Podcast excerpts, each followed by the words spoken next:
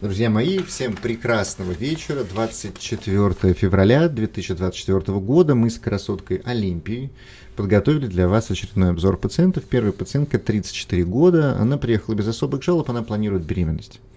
Ей когда-то нашли миому матки, и она хотела уточнить, что ли с ней хорошо, и, э, и как подготовиться к беременности. Миома на самом деле неинтересная, маленькая, 12 мм узел по задней стенке, не имеет никакого значения. В основном мы с ней обсуждали подготовку к беременности, и я ее э, морально настраивал на этот процесс. Вот такой был прием. Следующая пациентка 35 лет. У нее особых жалоб нет, у нее такая интересная история. А у нее одни роды были в 2016 году, все прошло хорошо. А потом у нее обнаружили а, синехи, сращения в полости матки, и два раза их рассекали. Два раза их рассекали, потому что они образовывали заново. И пациентка уже стала волноваться. Потом зачем-то, вот я совершенно не понял, ей предлагают сделать лапароскопию вместе с гистероскопией. Совершенно непонятно. Делают эту лапароскопию, при этом а, проверяют проходимость маточных труб и пишут, что маточные трубы у нее непроходимы. Делают гистероскопию с выскабливанием. При наличии синехи делать выскабливание это совершенно чудовищно. Мы очередной раз травмируем полость матки. Синехи это сращение спайки внутри полости матки, чаще всего возникающие посттравматически, после того, как именно повредили, часто путем выскабливания слизистую оболочку, и там происходит сращение. То есть там два раза рассекали один и тот же человек ножницами, и потом взяли, сделали выскабливание. Зачем все это было, вообще непонятно. После этого ей говорят, у вас обе трубы непроходимые, и вам, собственно говоря, ничего и не остается, как идти на ЭКО. Пациентка после этого принимает, что да, все плохо, трубы непроходимы, и беременеют в сентябре, но случается замершая беременность. Но замершая беременность случается по объективным причинам, потому что э, у плода выявляется синдром Шерешевского-Тернера, когда они сделали молекулярно генетический анализ, и оказалось, что, ну, то есть организм должен был ее прервать, нормально, все произошло хорошо. После этого, то есть трубы оказались проходимыми, то есть это даже не только было ненужное вмешательство, но оно и дало ложную информацию. После этого пациентки опять делают УЗИ и опять находят ей синехи, и уже тогда она забеспокоилась.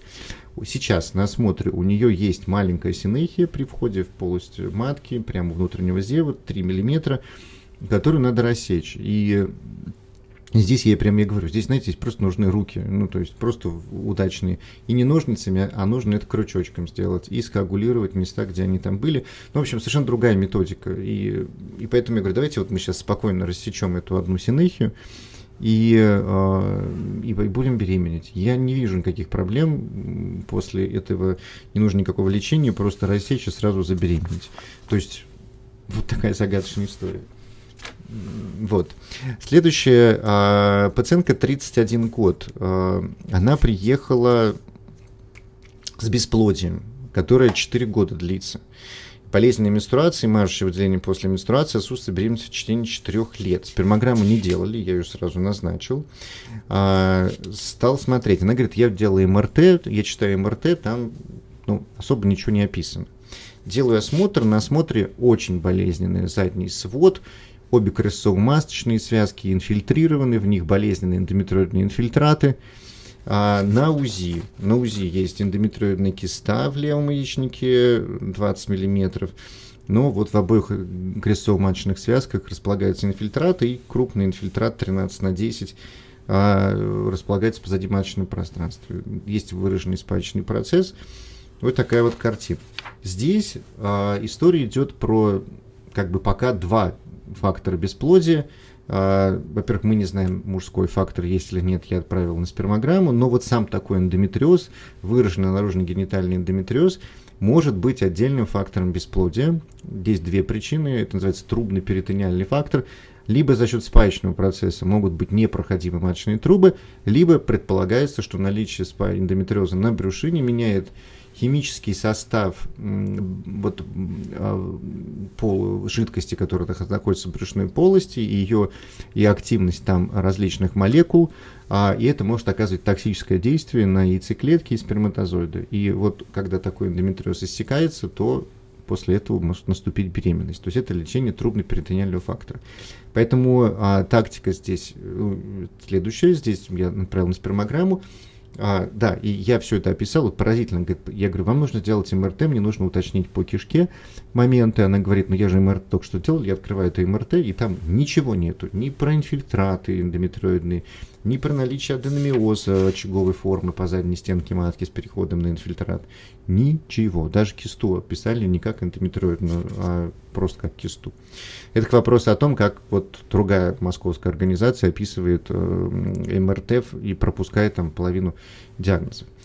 А, причем самых важных. Поэтому отправил туда, где описывают МРТ, э, эндометриоз, и в конечном итоге э, решим.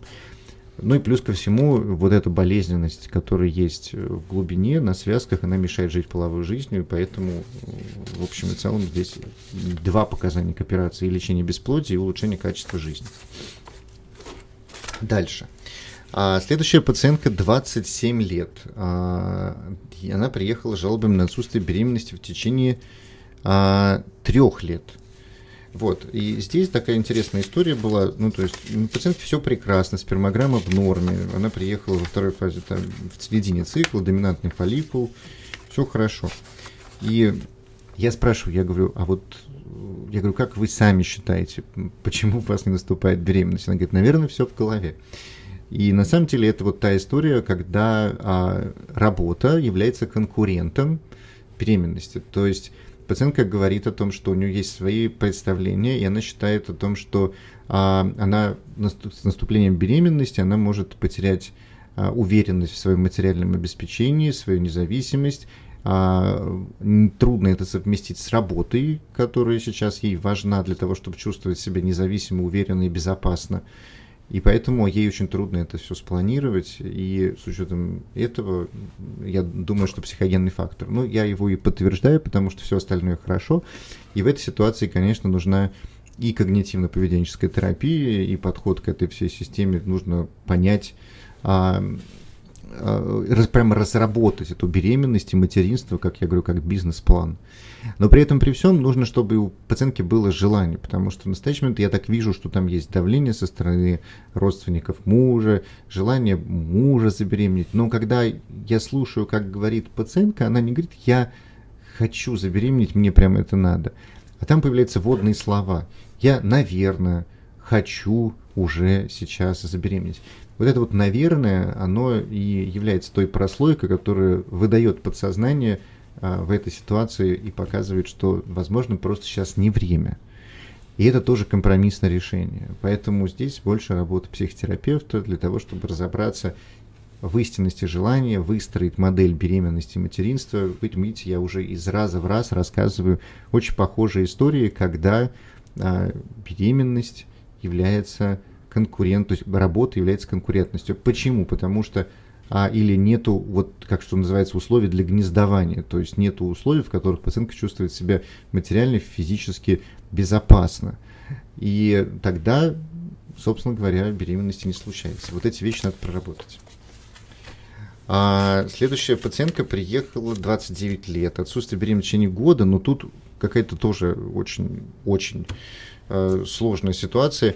У пациентки было три операции по поводу эндометриоза. Ну, то есть три раза оперировали по поводу э, эндометриоза э, левый яичник, э, разделяли, убирали очаги эндометриоза. В последней операции делали шейвинг кишки, потому что был выраженный ретроцервикальный эндометриоз переходом на кишку. Три раза удаляли полипы. И разделяли спайки. Ну, в общем, вот когда я читал эту историю всех этих операций, мое предположение было, что я буду смотреть пациентку, у которой от яичников ничего не осталось, потому что даже уже резекцию правого яичника делали в последней операции. И вообще и эндометрий тоже весь, наверное, пострадал. И пациентка планирует беременность. На самом деле, а, во время операции делали проходимость маточных труб, они проходимы, и потом отдельно делали трубы проходимы. Спермограммы зато, наоборот, всего 2% нормальных сперматозоидов, то есть морфология 2%, это тератозооспермия.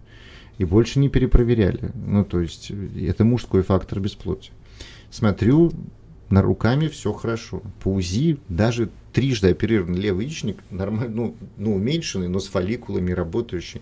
С правым все хорошо особого эндометриоза нет, там маленький остался ретроцервикальный инфильтратик, он никакого значения не имеет. С маткой тоже все нормально. И в общем и целом, несмотря на такое количество перенесенных операций и вмешательств, в конечном итоге, на настоящий момент все хорошо. И поэтому я в этой картине вижу э, исключительно пока признаки мужского фактора бесплодия. А спермограмма была сдана давно. Я попросил пересдать спермограмму, сделать МАР-тест. И если там будет продолжаться тератозооспермия, то, конечно, это показание к ЭКО в формате XI.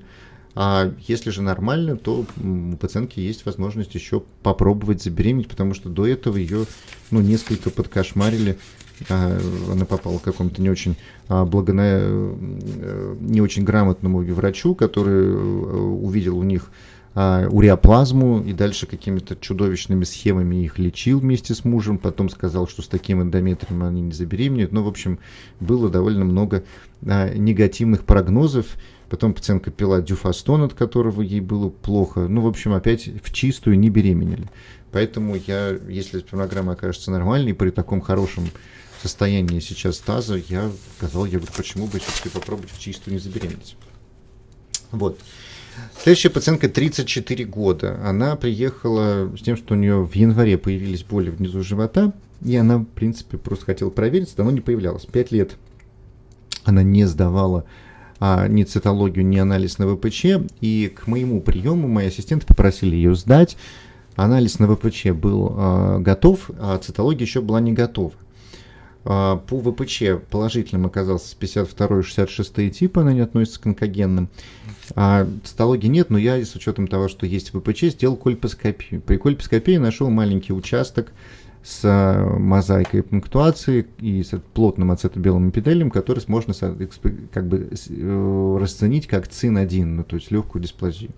С учетом того, что пациентке 34 года, то, что у нее персистирует онкогенный типе ВПЧ, и у нее кольпоскопическая картина ЦИН-1, в данной, и она планирует беременность, то в данной ситуации показана эксцизионная биопсия, ну, то есть из, называется see and treat, ну, то есть будет окончательный диагноз, и у ВПЧ уйдет. Через три месяца контроль, ВПЧ не должно отсутствовать, норма должна быть в цитологии, потом еще один трехмесячный контроль, и можно беременеть. Все остальное у нее прекрасно, никаких отклонений нету, но откуда появились боли, это вот история, когда, когда появились мысли о том, что предстоит беременность.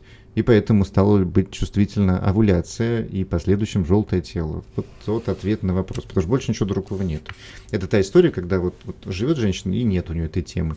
И вдруг она появляется, и вдруг начинается чувствительность овуляции, вот эти вот все дополнительные ощущения в малом тазу, потому что волнение. Вот такой вот был прием, а, и традиционно по субботам я читаю стихотворение. И мне кажется, что сегодня как нельзя а, точно а, подходит стихотворение Бориса Пастернака, которое называется «Февраль». Он написал его в 2012 году и потом еще два раза переписывал. И в 1945 году он вернулся первоначальному виду этого стихотворения, так оно и осталось в истории. И мне кажется, что то, что сегодня, я не знаю, как в других городах, что, что происходит в Москве, а, и то, что происходит за окном, как зря лучше подходит для этого стихотворения. Я это стихотворение очень люблю. Февраль. Достать чернил и плакать. Писать о феврале на взрыд, пока грохочущая слякоть весною черную гремит. Достать пролетку.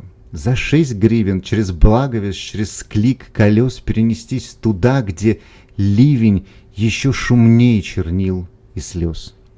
Где, как обугленные груши с деревьев, тысячи грачей сорвутся в лужи и обрушат сухую грусть на дно обчей. Под ней проталины чернеют, и ветер криками изрыт.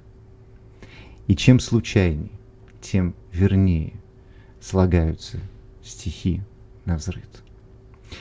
Вот такой был прием. Всем прекрасных выходных. Пока-пока.